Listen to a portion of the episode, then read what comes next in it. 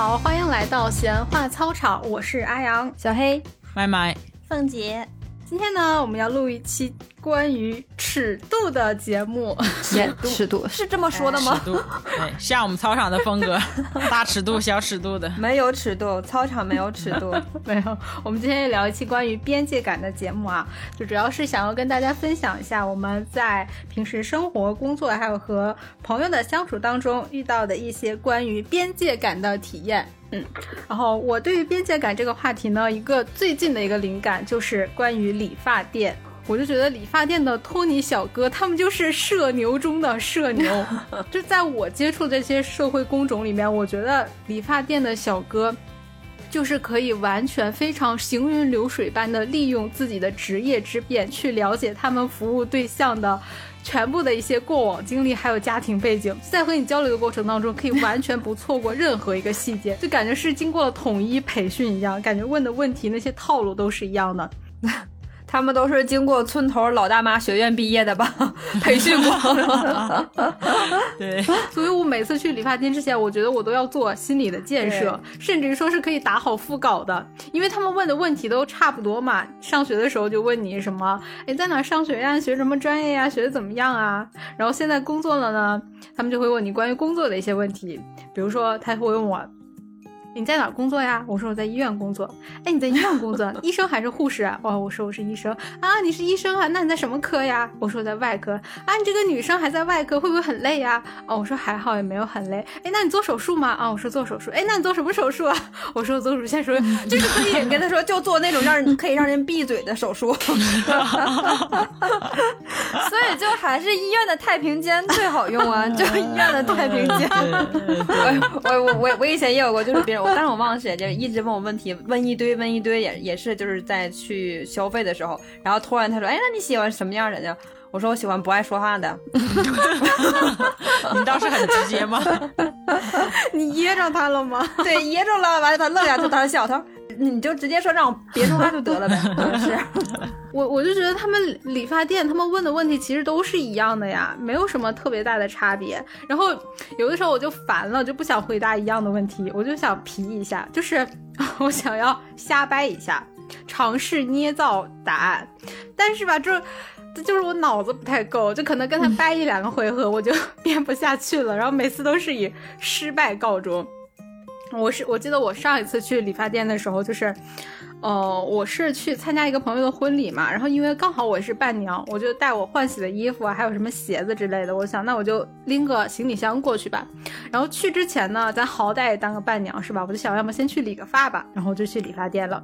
然后理发店的那个托尼小哥呢，就看到我拎个行李箱，就问我，哎，你拎个行李箱回家吗？我说啊，回家。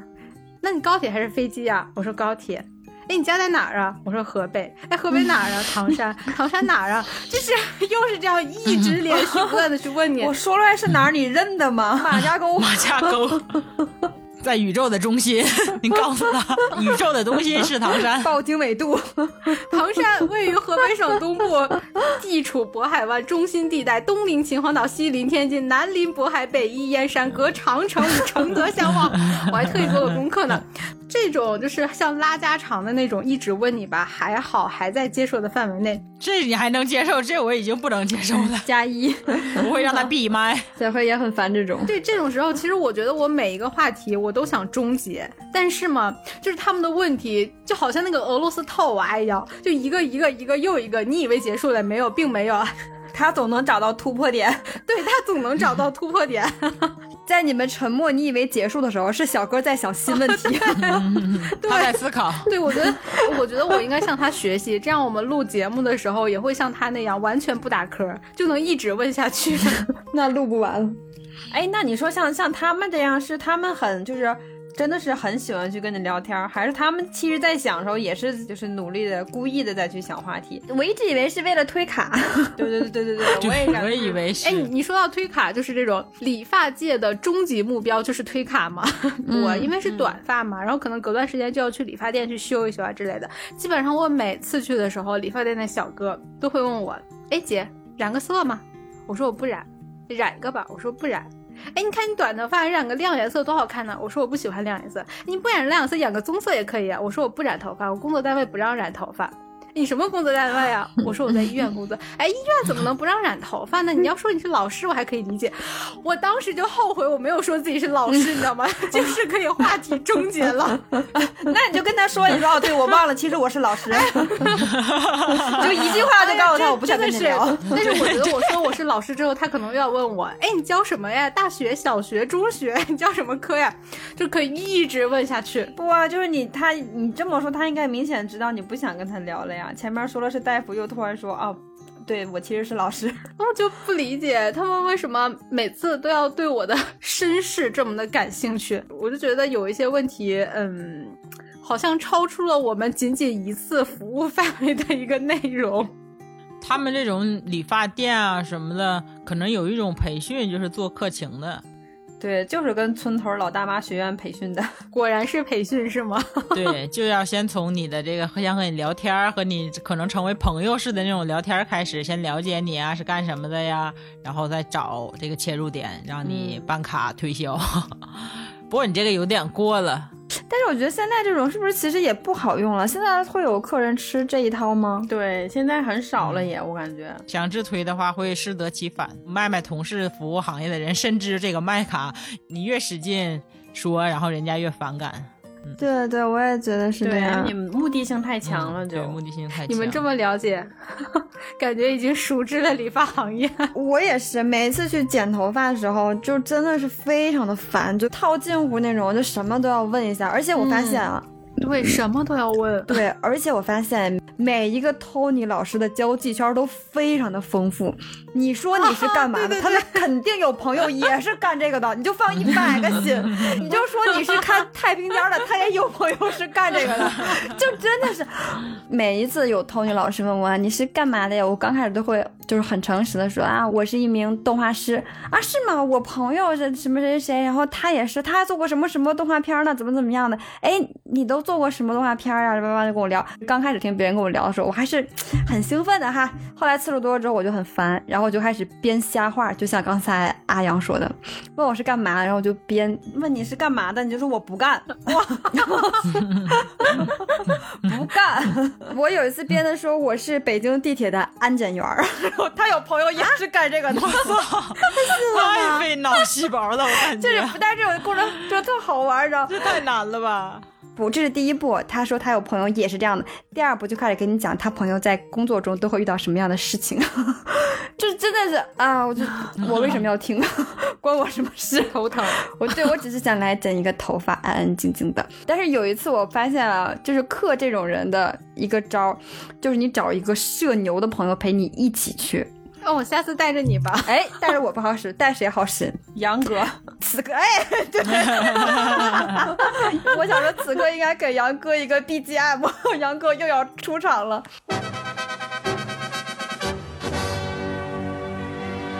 对，带他去非常的好用。杨哥就是那种社牛嘛，而且是那种。我觉得他是社恐，就不是他的这个这个恐是恐怖分子的恐，你知道吗？真的是太吓人了，能给那个理发师 Tony 小哥聊到不敢再接这个茬。就是你跟他聊天，他不是正经的跟你聊这个事情，他就跟你逗闷子。对，怎么说？就比如说，别人要问他你干嘛的，他真的就会说，我开那个灵车的。然后，对，然后那个小那小哥说，真假啊？对，就就这种，他就跟你逗闷子聊，然后对方就很明显的知道这哥们儿他在拿你逗闷子，然后慢慢的就不跟你聊了。啊，而且杨哥是那种他会直接戳穿你的目的。如果说杨哥跟阿阳去，然后这个 Tony 一直在跟跟阿阳聊各种问问题啊，各种问问题，然后杨哥就会说不。你干啥呀？我们不办卡啊！对，他会直接就他就直接就亮出来，你知道吗？你就你要拖进，他就不想就不想往下聊了。为什么刚才我一下就说就知道是杨哥？他跟我去剪剪过一次头发，我全程都没有说话，都是他在跟那人聊。我就觉得那理发师不是特别爱说话，我就开始偏内向。我说哎，我第一次见到这么内向理发师，不是很爱说话。等第二次我自己去的时候，我一进去，然后他说。啊，我对你有印象，你们那个哥们儿还在往往门口看，那哥们儿今天没有过来是吧？然后我我我我说我说没有咋的？他说你那哥们儿是忒能拉，忒能拉他。然后后来我问他，我说那个咋的？是不是特别有意思？他不是，我忒不嫌 这样式的，忒烦。对，就是就是给给托尼拉烦了，就是。所以对于这种没有边界感的托尼小哥的绝佳制胜妙招，就是比他更没有边界感，是吗？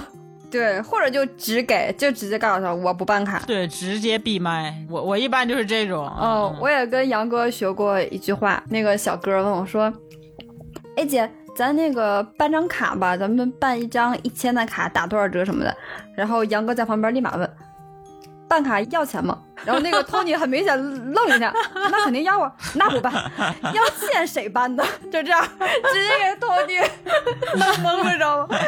我觉得我此刻稍微有一丢丢的心疼托尼小哥啊！对对对，真的，我也觉得谁谁如果碰到杨哥，就真的是让人心疼。没看黄历出门，对，真倒霉，遇到对手了。杨哥会直接戳穿说：“我说我不办那个，那今儿我办完了，明儿你们晃了咋整啊？”直接就这么说，净说实，对，净说实在话，对他真的会这么说，对，就直接面对面当面就这么说，是这样的，就是你带着他去，就是什么场合你不用害怕，你不用去社交，就他就直接上了。看来也杨哥很好用，这么受欢迎的原因找到了，杨哥太好用了，帮我们可以解决各式各样的问题。好，我们稍微有一个偏啊，本来是想抨击一下没有边界感的托尼小哥的，现在倒成了安利杨哥，对，安利杨哥，更没有边界感的杨哥，安利更没有边界感的杨哥。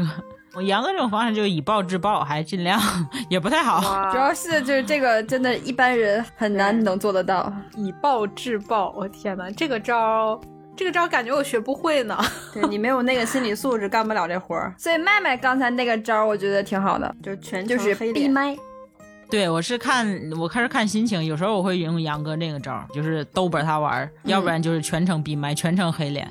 你剪你的头，对吧？别跟我说话啊，跟我说话就可能炸。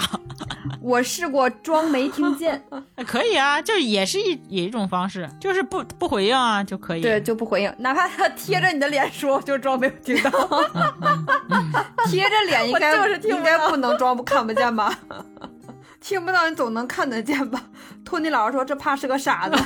其实我觉得这个闭麦的这个方式，就是在用沉默的方式告诉对方我不想和你说话。那这个方式就可以用到所有。你不喜欢的人对你做不喜欢的事情的一个方式，可以啊，嗯，其实建立边界感最有效的，我觉得就是这个方式。我在打车的时候碰到司机师傅一直跟你聊天的时候，我就会装作听不到，而且还挺好用的。风太大听不到，把车窗摇下。对对对，但是我跟你说。这个司机师傅啊，就是你要坐到后面的话，就可以像你像你这样，但是有的时候你要坐在他旁边，非常的要命。怎么说？很要命。我觉得此处有故事。哎呦我的天，小黑开始挠头了。有一次拼了一个滴答车，我是第二个上车的，然后前面有一个小姐姐坐在了后排，那我就只能坐在了前排。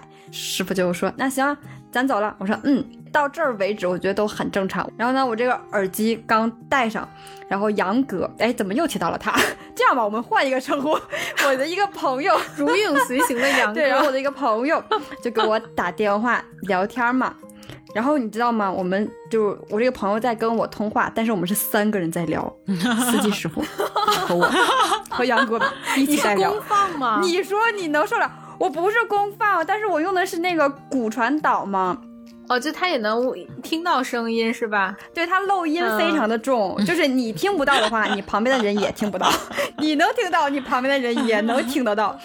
然后真的是三个人在聊，妈呀！就是杨哥说：“我操，今儿这个道是真堵。”然后那个司机师傅说：“啊，是今儿周五。”就这种，我就觉得怎么跟你说话的吗？就而且有的时候甚至比我回答都要快。杨哥问：“哎呀，不好意思，我我就只能说他了。”然后杨哥问：“你到哪儿了？”我正说想要看一眼，就是那个师傅导航，然后师傅说什么什么路跟什么什么路什么路什么路的口，前面就到哪哪儿了，就不用我你知道吧？我就想说，要不我把手机开成公放，你你们俩聊。然后杨哥还问我，你旁边谁呀？我只能说，我说司机师傅。我觉得这种还莫名的挺有喜感的，我觉得聊聊。后来我就开始采用，就是装听不到，就比如说他说到哪儿哪儿，我就会。自己看完再跟杨哥说一遍，到哪哪哪。然后呢，这个师傅就可能觉得太无聊了，就开始跟后面那个姐们说话，说那个这一趟你们多少钱？就是他那意思想问我们这一趟就是我们掏多少钱，他想知道平台抽多少成嘛。我没搭理他，他就，哎，后面那美女，你们这一单你掏多少钱？后面那个姐姐也不搭理他，然后问了两遍，后面姐姐都不说话，完全不搭理他。这个时候师傅就。侧头看了我一眼，然后给了我一个小眼神然后说：“他咋不说话呀？” 就我操，他居然还问你，师傅把你当自己人了，真没拿我当外人，你知道吗？你说明还是回应了他的眼神，要不然他怎么会跟你说呀？对，确实是我，他就他开车突然间侧头看看我，我当时第一反应是你开车你看路，你看我干嘛？我这一看他，他就说他咋不说话呀？我他妈怎么知道他怎么不说话？你就说呀，那还能因为啥嫌你烦呗？你就直接告诉他吧。而且重点啊，最让我不能忍的地方是，这个师傅普通话说不好，他普通话只会说你好，所以他就是全程天津口音跟你说吗？他不是天津话，我听不懂他是哪儿的方言。他还特爱说，你知道吗？就前面的时候，我非常痛苦的点就在于，我还是想回应他一下。然后呢？但是我就我要在他一长串的那个话里面抽出我认识的那几个字，要提取重点。就比如说他那个平台抽成，你知道吗？抽出重点信息。对，那个平台抽成说了三遍我才听懂。我就第一遍可能听懂了多少钱，我说什么东西多少钱？然后说啊。然后又说说了第二遍什么什么什么这一单啊，我听懂了这一单，然后就这一单多少钱啊？总之他说了三遍，我就每一次都是提取几个字，然后我自己拼起来，糟心。那一路他开的车，但是我非常的累。那他回答杨哥的问题就是标准普通话吗？不，也是不标准的。他能听懂标准的普通话吗？但是他不能输出标准的普通，不能输出标准的普通话，就是哑巴是普通话，能听不能说。那，对，很烦人。他可能也是因为。别的工作都太无聊，只有的哥可以有的聊，所以选择对 对司机这个工作，对不对？然后我下车的时候就投给那个小姐姐一个同情的目光，嗯，只剩下你了，加油，你加油哦！你们两个会心一笑，小姐心里想：卡亲妈，不要走。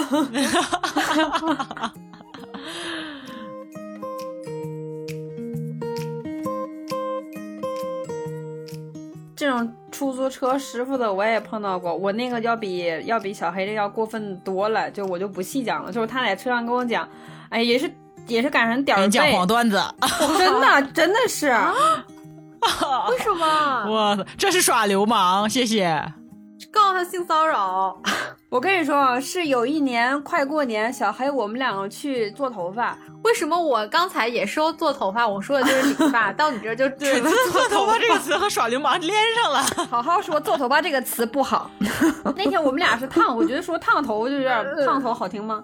比做头发要好一点。地位等同于抽烟。好嘞，就是我们俩去抽烟。嗯，天哪，这什么？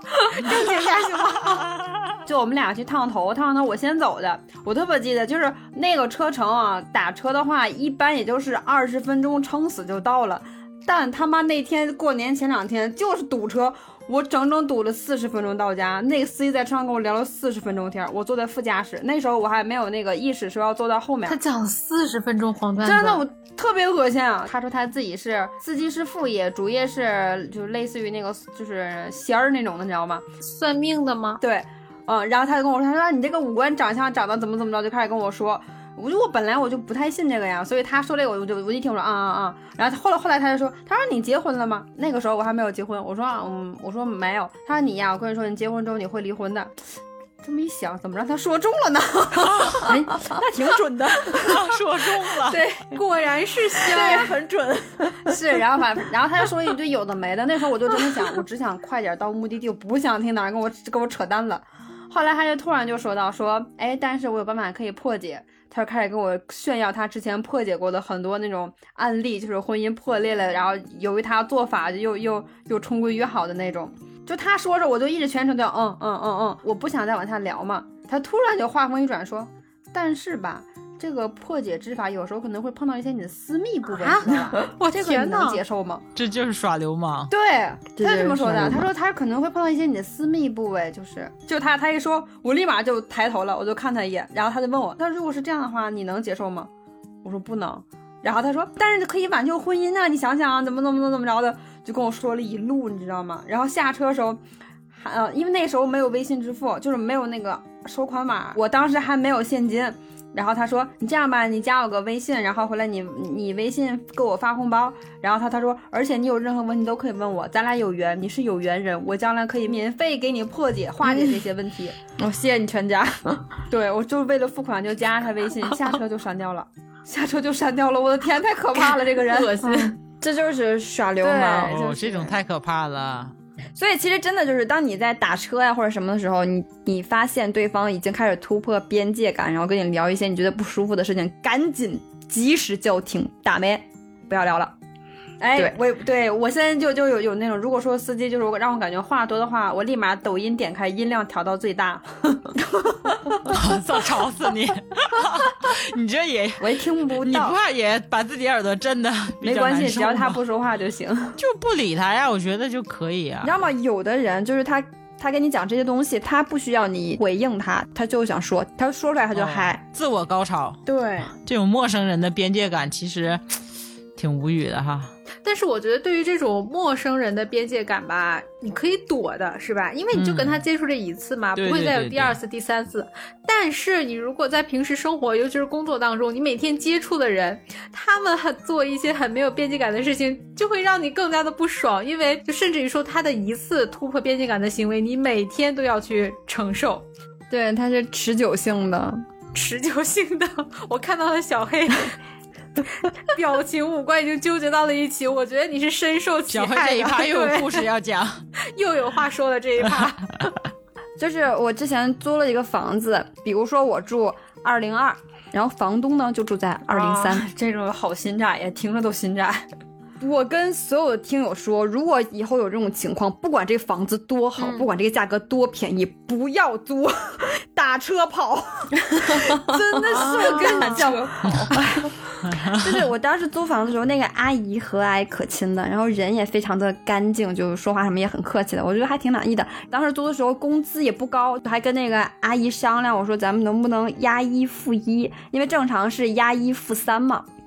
然后那个阿姨看我刚毕业，然后也小孩儿，就哎还挺好，说嗯行，我觉得哎呀太好了。就搬进去之后呢，就发现这阿姨三天两头的来敲门，就是比如今天干嘛刚对。就比如今天咚咚咚过来敲门，说：“哎，我看昨天他们那个楼下有什么查水管的什么的，那个你这儿有问题吗？”啊，我说啊没有没有没有。然后偶尔过来又咚咚咚敲门，说：“哎，说哪哪哪有急，如果你要是家里缺什么东西，你可以去那儿逛逛。”他约你吗？对，因为他那他那边是就是还迁房嘛，其实以以前也就是个村儿，然后所以还有急，然后他会敲门跟我说哪儿哪儿，然后什么什么时候会有急，说如果家里缺什么东西，你可以去那儿买。然后甚至有的时候呢，就真的是完也没有什么特别的事情，就是敲门问问问我你住的还惯不惯，就这样，啊，这服务这么好吗？就就就好个毛啊！我真的是烦死服务好的，完全把你当自己人了。对对对，我也这种感觉。真的是我我有一次，就是我正在上厕所，而且是在在用力的时候，对。对，然后呢，有人咚咚咚敲门，那我在上厕所，加上我正在进行 ing 中，所以我就也没管他。过了一会儿，我出来了，我想说透过猫猫眼看一眼在巧了，我就看到我的房东拿着一串钥匙站在我门口，正在那儿，对，正在那儿翻钥匙，我我就知道他在找这屋的钥匙，他要开门，我啪就把门给开开了。开之后，然后房东很尴尬的拎着一串钥匙看着我，然后啊。你在家，啊他就把钥匙塞，就是塞兜里我。去，他这种事你那他不在家的时候也会进去检查房子吧？对啊，就在你不在家的时候就进去，肯定经经常进来，你知道吗？我就很生气，但是就是阿姨嘛，长辈，我然后说啊，我说是啊，我说那个我在家呢，怎么了？他说啊，他说没有什么事儿，他说那个我琢磨我看看你这个房子里缺东西不啊？说着，阿姨就开始往房子里边走，就是她每一次啊来我家，不是说敲开门站门口跟我聊，是进来聊。啊，来去自如，就是自己家，你知道吗？来去自如，就都不是说说那个我能进来吗？直接就我开门，然后就直接就进来了。就他往前走，我就很自然就往后退，他就进了。然后进来之后就开始在这屋里面逛，就就一边左看看右看看，说啊啊我没什么事儿，我就问你就是就是还缺什么吗？在这儿住得惯吗？怎么样的？经过沙发时候还会特地指一下啊，这沙发是我去年刚新买的，特特好使，怎么怎么样的。我说啊，最过分，你知道，我走到那个柜子旁边，他那柜子是很老的一个柜子，就是我们家我小时候印象中用那种暗红色双开门的那种柜子，你知道吗？然后他说，别看这个柜子老，这个柜子质量特别好，特别结实。说着把柜子门就打开了。看看你装了什么。他看你有没有藏人儿。我不明白他为什么要这样，就是怎么我是就是就是那感觉 就好像我是一个恐怖分子，可能会制毒贩毒的那种，你知道吗？就在搜我的房子，就打开那个柜子说你放点衣服、鞋子什么，你看是不是都挺好的？还翻啊？他不翻，他就是开开看，就因为我我那个柜子里面就放着我、哦我的一些鞋啊，然后衣服什么的，他就咔就就开开说，哎，你看你这个这个这个柜子里面放点这个东西什么多好，怎么怎么样的，就就就就这样。就非常的就完全没有边界感，这种事情发生过很多次。很难以接受哎。有一次我试过，就是他把门敲开嘛，然后他往前走一步，我站住不动，我也不敢退。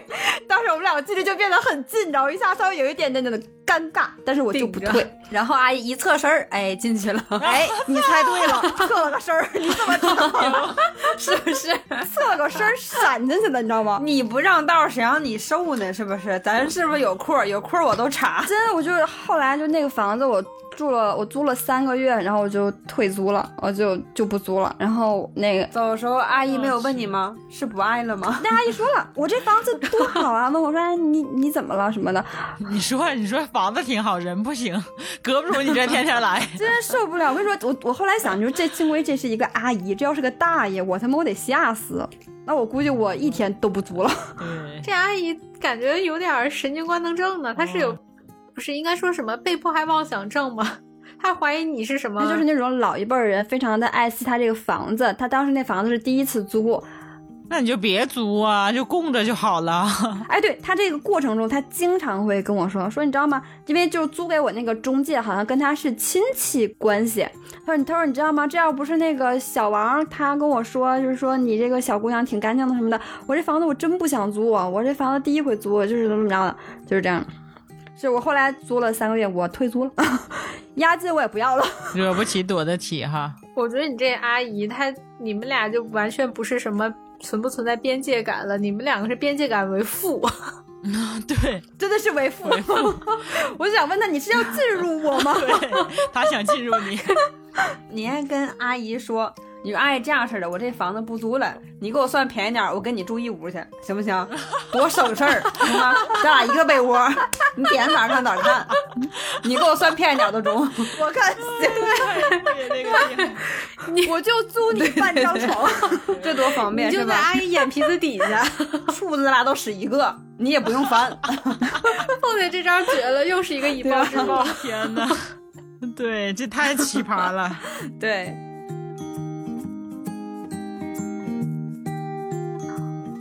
我现在觉得小黑是受尽了人间疾苦的人，什么租房子租到蟑螂到处爬呀，对呀、然后难也经了历这种窥探人生秘密的阿姨。对呀、小黑这是经历了什么？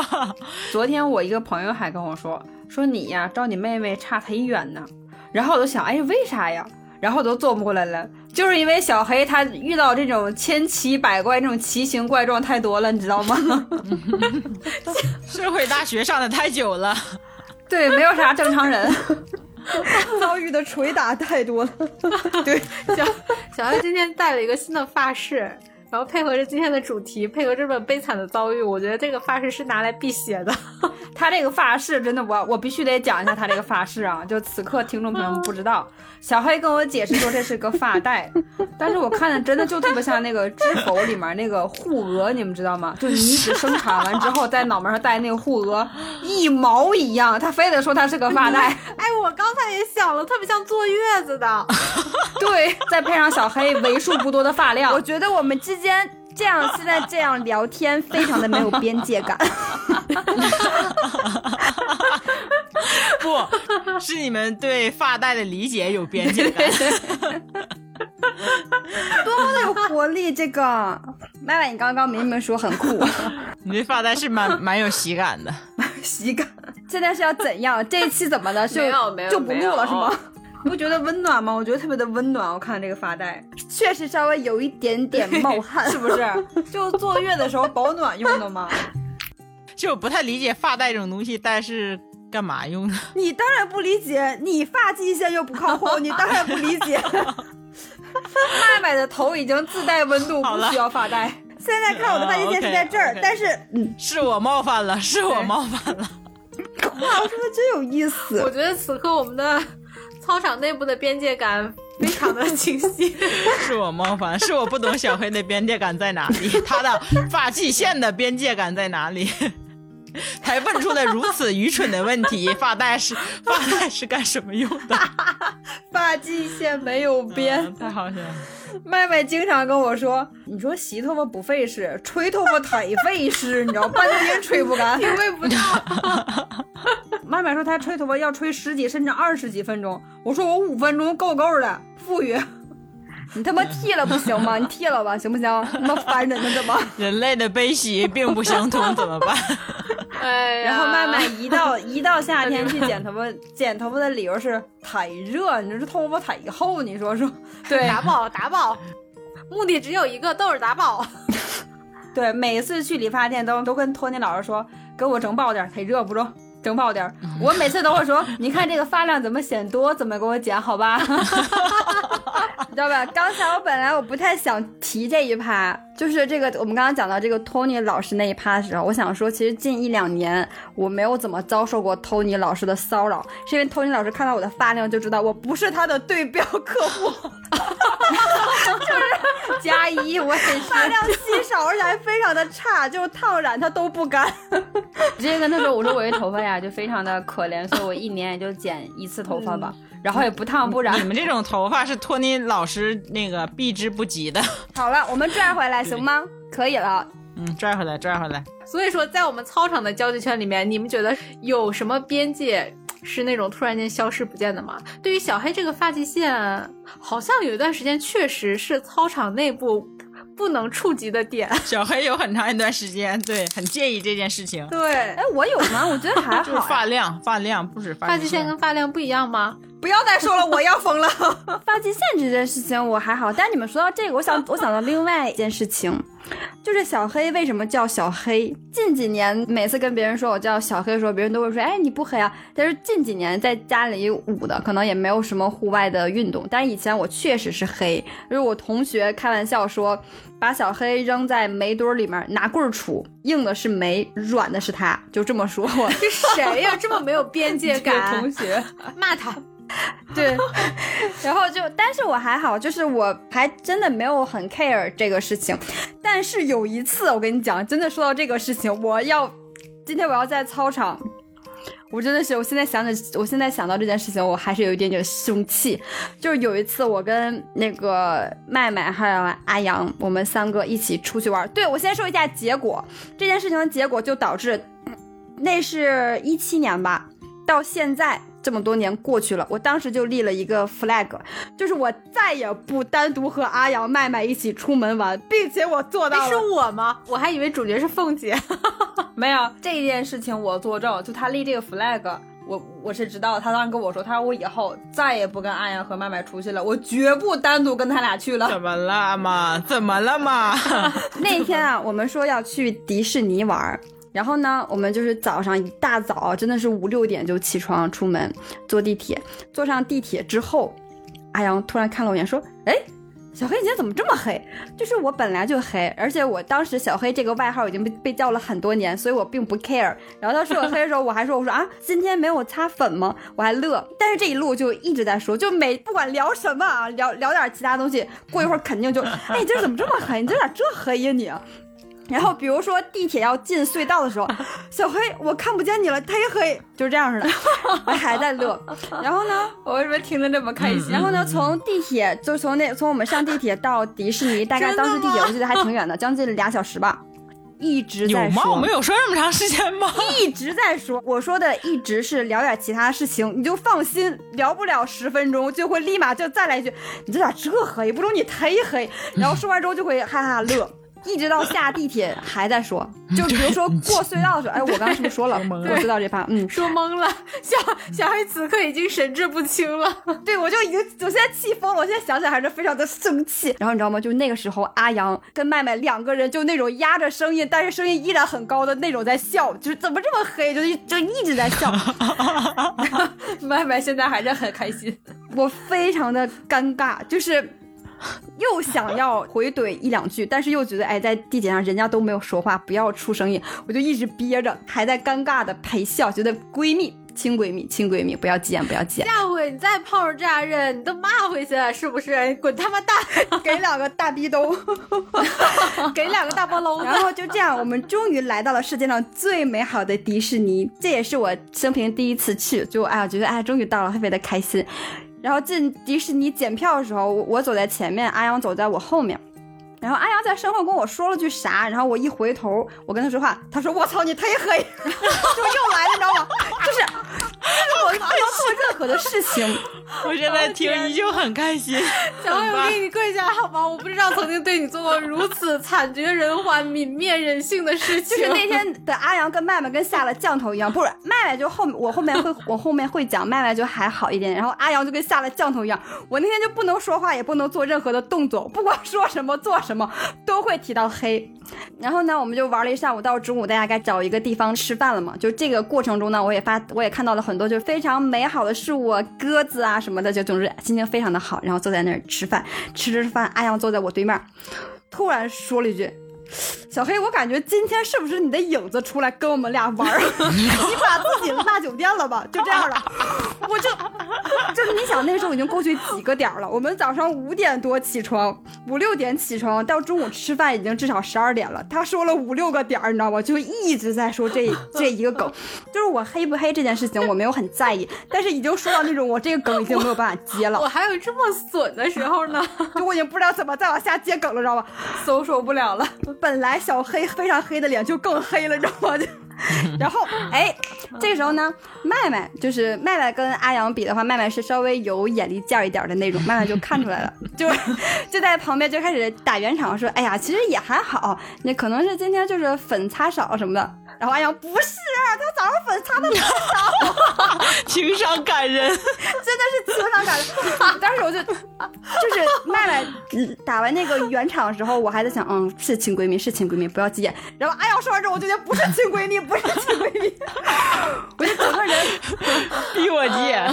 后来我不知道你们还记不记得，吃完那个饭，然后你们两个说要去那个迪士尼的哪儿玩，我忘了。我说你们俩去吧，我不去了。我记得，对，然后我当时就跟凤姐，我就通电话，我就一通，你知道吗？我就发牢骚，我说太过分，他们俩你就给我记着，我今儿我今儿话放这儿，以后我他妈要是再跟他们俩单独去玩，我就不是小黑。就真的是，哦我跟你讲，讲现在想起这件事情，我还是非常的生气。那我想问一下阿阳，这些年你经历了什么？你的毒舌技能去哪儿了？他那天我觉得就是跟下了降头一样。对我听到我听到小黑这么义愤填膺的说这件事情的时候，我我其实没有什么印象了，有点陌生。对，所以你说气不气人？你说气不气人？给我气够呛，他不记得了。可能我那天真的是下了降头，我被附身了。这才是这件事情最有意思的地方。但你最后说那个什么吃饭然后生气，这个我好像是有印象的。然后我记得你说过再也不要跟我们两个人单独出去了，但不好意思，我理由忘记了。对对对，忘记的理由不对，来一份迟到六年的道歉，非常不好意思，非常抱歉，不接受。以后我会对小黑好一点的。我觉得如果你刚才没有说你不记得了，他可能会接受。对对对，一说到他不记得，我就那个火蹭蹭的。对，可能我不记得的原因是，并没有真觉得你那么黑，对，就只是为了玩笑而玩笑。太嗨了，你被下降头了。不可能，小黑真正介意的是当时在那个场景下，我们三个人旅行，然后呢，我和阿阳结成了一个短暂的联盟，然后吐槽他，对对这件事情让他觉得就就很不舒适，然后再加上说他比较痛的点，然后是黑这件事情，再加上说了那么长时间，所以给他留了非常深刻的印象。我觉得这 这件事情在六年前带给小黑的阴影，现在感觉覆盖到了我的身上。嗯现在觉得非常的。非常的压抑，我觉得心头压了一口重石，千斤顶。可能是因为小黑的阴影覆盖到了他们俩，所以这件事情是你们三个人的阴影。我的天呐！尽力弥补一下。就后来的时候，我再也没有说过你黑，是不是？后面很多时候我还在说你变白了，有没有？不要以为这样说我就会心软，原谅你。原谅不啊，了。没没关系，你可以不原谅我，嗯，不原谅我。就现在想起来 还是有点邪。那天确实是很奇怪，就是我自己照镜子，我发现我整个人就是那种，就是印堂发黑，就是那天就是特别黑，不知道因为啥。明天去学一学面相吧，找一本面相的书去看一看。下次出门之前好好照照镜子。所以我这些年是经历了什么？我感觉我现在应该不会这么说话了。对，就是这个阿阳跟那个面对那个楼下三楼大姨咄咄逼人的阿阳，简直不是一个人。是你，你说你你拿我对我这劲儿，你你治治他呀你。阿阳说了嘛，他想不起来了，那个不是他下了降头。通过你们刚才聊嘛，我就突然想起来了，有一件事儿，在这儿就要讲到了小黑的前任。小黑哪有前任？小黑没有前任。我老公是我初恋啊，好吧，就是我一个闺蜜的前任。睡过就不认了，小黑是。我操！下床即翻脸。穿上裤子就走人。提了裤子就不认人。对，就是我我要讲的是我一个肤色较深的闺蜜的前任。对，就是你办我身份证号吧，行不行？就是我有一次去他家玩嘛，就我们两个就在厨房，好像是在做饭，怎么着？我的手机在他们的卧室充电，我就回到卧室，就看到肤色特别深的闺蜜她的对象，你就说我吧，我我我我，好，就看见小黑的前任。趴在床上，拿着我的手机在那儿翻，我就很好奇他在干什么，于是我就悄悄走近，在后面看他在翻我的微信，哦 这真是极品。我站在后面看了他有十好几秒钟，然后他一直在翻，然后我就突然我就说话了，我就忍不了了，我说你在看什么？他吓一跳，赶紧一回头看见我说那个怎么啦？你手机有什么不能看的吗？我说没有啊，我说但是你在看啥呀？这么垃圾的人，小黑怎么会看上这样的人？小黑脸要挂不住了小了。黑的脸又黑了。那个是我第一次感觉啊，他好像做的有点超越了这个边界感。这是有点吗？请问，我一个大逼斗给他扇那儿。然后小黑就果断跟他分了嘛。对，那个时候我对象都不看我手机，你为什么要看我手机？对这种这种真的很讨厌，就是看手机，包括你我在坐地铁的时候，有时候旁边那大哥会看着我聊天，就也很所以。防窥膜要搞上啊！哎，你知道吗？这个防窥膜啊，就刚开始用的时候还蛮好的，因为它在四十五度角的时候确实是看不见。但是当他知道你装了防窥膜之后，就现在大家人手一个防窥膜之后，他们就知道这个操作了嘛，然后就会顶到你的屏幕上正对九十度去看。是有什么大病吗？你就把手机拐他脸上，要我说，你看你看，给对我就是这样的，我就拿着手机，我就摆到他脸下面，你看是不是有大病啊？对，真的是。那我买防窥膜是为了啥？并不是为了让你很辛苦才能看得到，然后关关键是他们自己也装防窥膜，不让别人看我的，是不是我得看别人的。对这这种人就很不能理解啊。我现在就不装了，现在就是别人看的时候，我就会转头问他你看什么，嗯，或者是问他怎么了，就是就这样，怎么了这了？五块钱我也不想花了。对，这钱我也我也不花他。就会问你啊，怎么了？你手机有什么不能看的吗？有啊，就不能看。嗯，啊有啊管着吗有啊这你管着吗？看我哪里都不能看。对呀、这种人，哎呀，怎么办？我感觉我的生活里奇葩很少。这么一看，你们生活里面好多奇葩。可能和小黑一比就稍微逊色一点。我老板该说不说，他是有一点没边界感的人。比如你在发消息啊，他会看一眼什么的。当我稍微表现出一点我不喜欢你这样的时候，或者说我把手机稍微他他往这边倾斜的时候，我的手机也就倾斜一下，我让你看不到 躲一下，他就立马就 get 到啊，那对你不想让我看，他就不看了这种。老板会很伤心的想，你退半步的动作是认真的吗？嗯，是认真的呀，对。或者说我就直接就关上手机，我就不玩了。就你要看吗？那我不玩了，好吧。等你不看的时候我再玩，或者等你走了我再玩。惹不起我还躲不起吗？建立边界感一定要有个认知，就是你建立边界感没有错，对吧？然后呢，要学会去建立边界感。很多时候就是不好意思啊，或者说你张不开这嘴，其实反而不好，他会欺人太甚。就是像小黑说的嘛，你你退一步，他进一步。对，你不退他还能侧个身儿呢。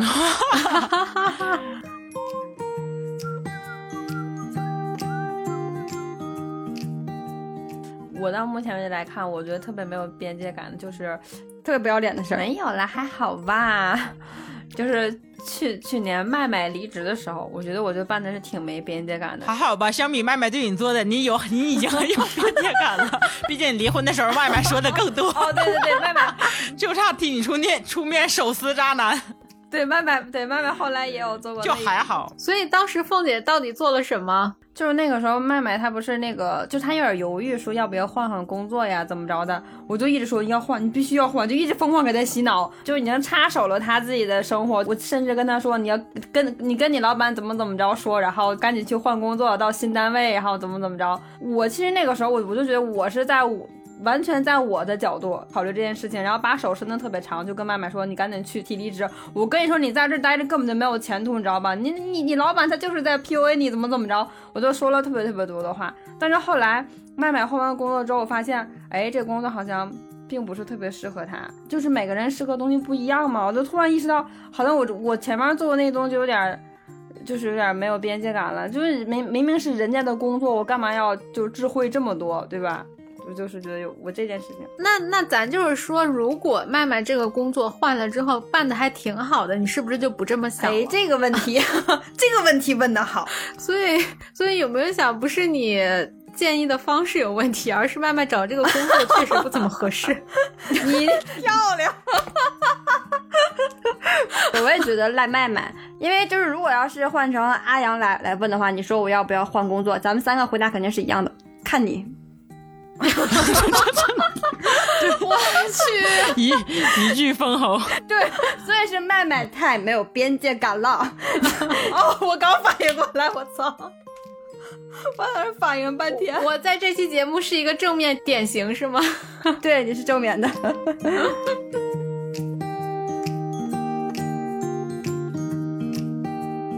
就是，其实我没有，并没有感觉，就是凤姐。对于我换工作这件事情有多少突破这个边界感？但是确实是在那一段时间，那一段时间我理解到了之前我对凤姐做出的太多事情都突破了边界感。比如你对凤姐做了什么惨绝人寰的事？对，就是在她离婚的时候嘛，疯狂的 diss 她的前夫，对，还有她的前婆婆这种。我们就是总想以我们的一个角度去帮他做出所谓的正确的选择。对，这是一件非常可怕的事情。凤姐和我。说我换工作这件事情，当时他劝我的时候，当然我心里确实是有一点点觉得有点压力。该说不说，当时此刻我就想到，当时我劝凤姐离婚的时候，凤姐的心理压力会有多么的大，因为我所输出的那个能量和压力是是比凤姐对我说出的那些东西要大很多倍很多倍的。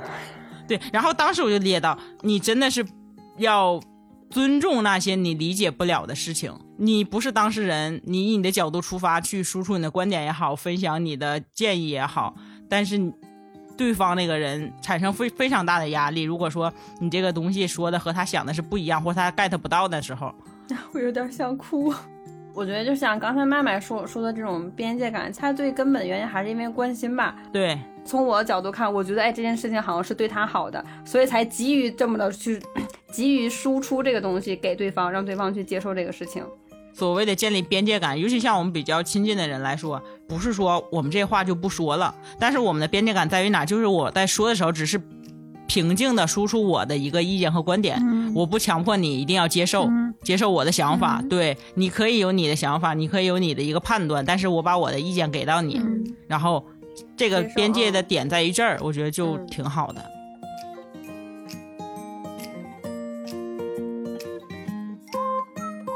我们今天聊这个边界感的话题嘛，一开始是麦麦先提出来的，然后他提出来之后。大家在群里就开始了头脑风暴，就感觉每个人就特别的有灵感，尤其是麦麦跟小黑，就感觉特别的有故事要讲。但我就很没有话题，我这个无灵感的话头抛出来之后，反而激起了大家的讨论。大家就说，为什么我对边界感这个话题没有什么想法呢？麦麦来解释一下，你当时是怎么说的？我是不是这句话，我当时对你说的那句话突破了我们之间的边界感？没有，没有，没有，没有。我觉得说的挺到位的。没有，当时我说所谓的这个边界感和那个不合群是两码事儿。不是，就是因为阿阳之所以他想不起来多少跟边界感有关的事情，是因为阿阳本身就是一个边界感非常强的人。就他这个人往那儿一站，你跟他相处，他就自带一条线儿，碰到这条线儿人死，就是这种。所以这种。突破边界感的事情，在在阿阳身上就就应该很少会发生。对，就是包括我们看我们四个关系这么好，就是阿阳在做一件事情的时候，是我最反感的时候，就是他跑来问我意见的时候，我就非常的反感。你问什么问？你又不听。他每一次问别人想法的时候，他自己都已经有答案。然后你问，你就说的天花乱坠，句句在理。他，嗯，你说的对，但是我要按照我的想法来。那你为什么要问我？就是阿阳的边界感就在于他有一条线，是我的事情只有我能够做决定，而且我的想法一旦定了，谁都改变不了。所以每次他问我的时候，我都，你在开玩笑吗？就是我几乎就是他说什么问题我都没有在听，你的态度就是我就想气死你，我就我就不听你的，对对，你要你的答案如果跟我想的一样，恭喜你是你的造化，如果不是，活该气死你。但我好歹也问了，是不是我的态度摆出来了呀？我还是有在问你们呀。其实那天你们说这话题的时候，我就在群里说，我说我基本没有啥故事可说，我因为因为我对这个词儿就很陌生。我是凤姐是和阿阳完全。完全对立的那个人，对，对 我完全我是没有边界感那个人。一聊到这期，说这期要讲边界感，我在想说啊，你们在骂我吗？凤姐自己给自己找准了位置。我我感觉这期录完，操场四个人要打起来。所以说我在向你们问意见的时候，你们也可以嗯积极的发表你们的意见，然后听不听就在我自己，是吗？啊不不不不不不。不不不不不，没有没没有必要。你们怎么对？但是你你有问我的话，我都说呀，我都说呀。但是对接不接受，就在于在于你。我都不说，我我都是。都可以，我也不敢说，我也不敢说。看你，我什么时候变成了这么凶神恶煞的形象？没有啊。对阿阳，可能就是我会先把前提告诉他，我说我就说我啊，我就说我，你就是接受不接受呢？你怎么想？你你就是没关系，怎么都行。我都说我，我都说我。越黑呀！我都说我啊。对这事儿怎么样？怎么样？怎么样啊？我是我，我怎么办？怎么办？这小话摘的摘的真干净。但是呢，人和人想法总是不一样的，对吧？你这么想也没有错呢。我知道我为什么没有说了，就因为我比较懒。十句话里面五句我就说我。对我现在确实有一个印象是，好像我每次在问麦麦一些问题的时候，麦麦第一句话都是“如果是我”，巴拉巴拉巴拉巴拉巴拉，我就说我。那我必须得证明一下，确实麦麦跟我聊的时候不会这么说的，他不会说如果是我，是吗？麦麦会跟我说，对我告诉你这是咋办，凤姐，你都这样吧。麦麦就是很强的跟你说，我告诉你，对对对对对，在我这麦麦是这样沟通的。他妈的，你都不应该这么办，你知道吗？是，那这事你要你要不听我的，我跟你说，你都等着看吧。跟你说多少回了，你听不听？所以这就反映出来了，凤姐和阿阳和给我建立的边界感是不一样的嘛。这就是最直接的一个反应。我们不说哪种好哪种坏，这个没有好坏之分，就是接受与否。对阿阳接受这种方式，那我就用这种方式跟他建立这种边界感。凤姐就要只给一点嘛，对吧？就要大逼斗两个上去。你如果跟我说这事儿如果是我的话，我就会在在脑子里想啊，那我不是你，那跟我没关系。这段儿！如果第一句话跟凤姐说的是这事儿如果是我的话，那凤姐可能会想。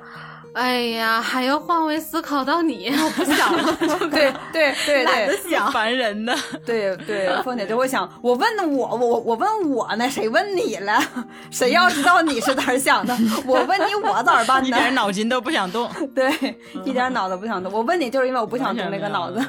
对，就对于凤姐这种边界感比较弱的人，如果说你跟她是关系很亲近的这种，如果你把边界感建立的很强的话，然后凤姐呢，她会很不舒服，对，你就直接告诉我咋弄，你别这么多话，听不明白。他会更希望说你能够非常直给的给到他建议，甚至是非常热情的给他提供一些建议想法，他会很开心。但如果是阿阳这种边界感比较强的人，你非常的就是安利似的，我跟你说你就得这样，这样这样，阿阳会觉得。嗯，拜拜。对，阿阳就可能不回你，对，就不回你了。哎，对他真的他就不回你了。这条微信对话就嘎夹的，就是你这止于 一大堆，一条一条一条，底下没有了，对，结束了。我觉得今天这期节目出来之后，阿阳人设已经崩了。呃我要稍微找补一下，我稍微解释一下我的。我一直被大家吐槽的这个边界感啊，我觉得 首先我对于人际方面并不是非常的擅长，就是我宁愿我自损一千，我也不要你伤我八百，所以我会建立一个很对我来说会比较舒适一个安全领域。但是它有一个副作用呢，就是你养成习惯之后，你就去很难打破这个边界感。哪怕是我真的是很想关心他有什么问题，但我也可能是基于这种边界感，就是干着急，然后又不知道我到底应不应该问。嗯，所以就会产生一种，虽然你们的关系很亲近，但是会有一点点疏忽感和隔离感。然后像是对于那种将熟不熟的人的时候，你想要和他进一步拉近关系的时候，就我会想要试探着聊一些，或者是关于我，或者是关于对方的一些话。嗯，然后这个时候呢，如果对方有意或者是无意的，他没有接，就没有给及时的给我回馈，那我就会我就慌了，我就会觉得啊，我下次还是不要突破什么边界感了。这也可能是因为我不太会交新朋友的一个原因，掌握不好这个度。所以我可能需要的不是建建立边界感，我需要的是 破除边界感，我需要的是突破破冰。对对对，对，都行。嗯，对，我我觉得因人而异吧。就你如果跟我聊，我我就你说完这个话题之后，我没有回复，可能是我他在听不懂，他主要是听凤姐主要是听不懂。你问小黑，我我好几次问小黑，我说这是啥意思？我没懂，是吗？就是阿阳想要给我一些建议的时候，阿阿阳可能是因为他自己自身就带有很强的边界感嘛，所以他可能怕突破我的边界感，然后他就会说的很隐晦，发给我，然后我就开始。就那种想要想要拿本字典去查每个字去查是什么意思，没有阿阳还是说什么人话的好吗？阿阳，下次拉一个群吧，你要跟凤姐说话，把我也拉进去，省得她还要单发我问我，阿阳什么意思？太他妈费劲了。这么难吗？对对对，我要问一下这啥意思？我没明白。其实我觉得像阿阳这种性格，或者说阿阳这种边界边界感很强的人，有一个自己的安全区域的人，就是你也不需要，就是为了去打破这个东西而去打破。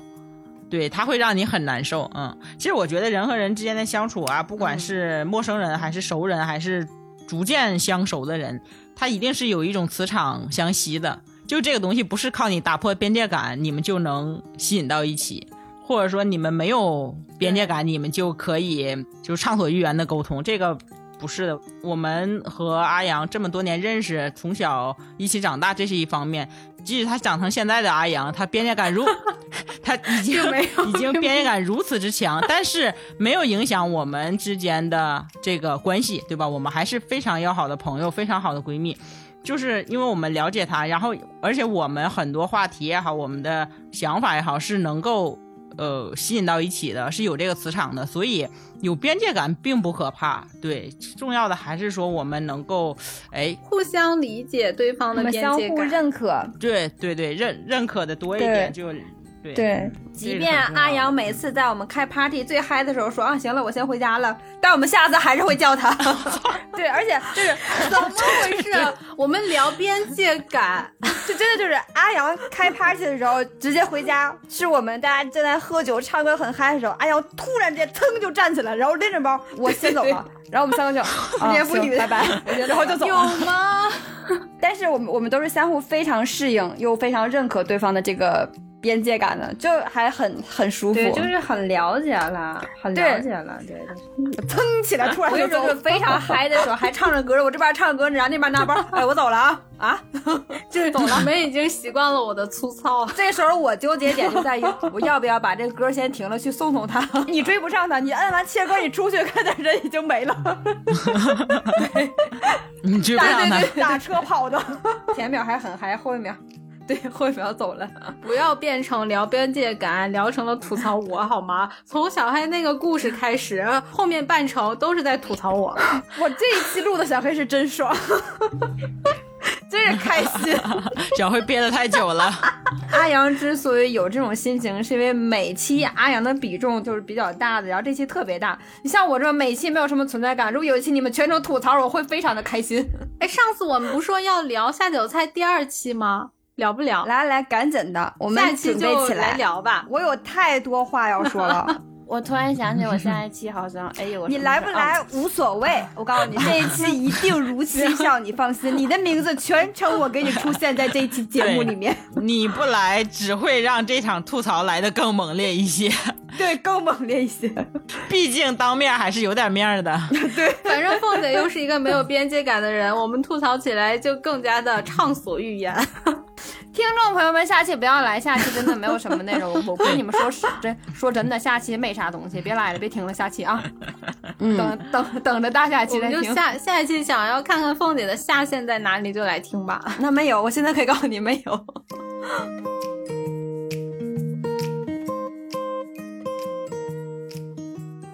好，那我们今天就这样啦。这一期的祝福就是找到自己，也找到别人都舒适的一个边界，感吧。舒适的区域。嗯，就我觉得是希望你觉得舒适的边界感，正巧也是你在意的人他觉得舒适的点就可以了。感觉这一期全程都是在绕 绕口令。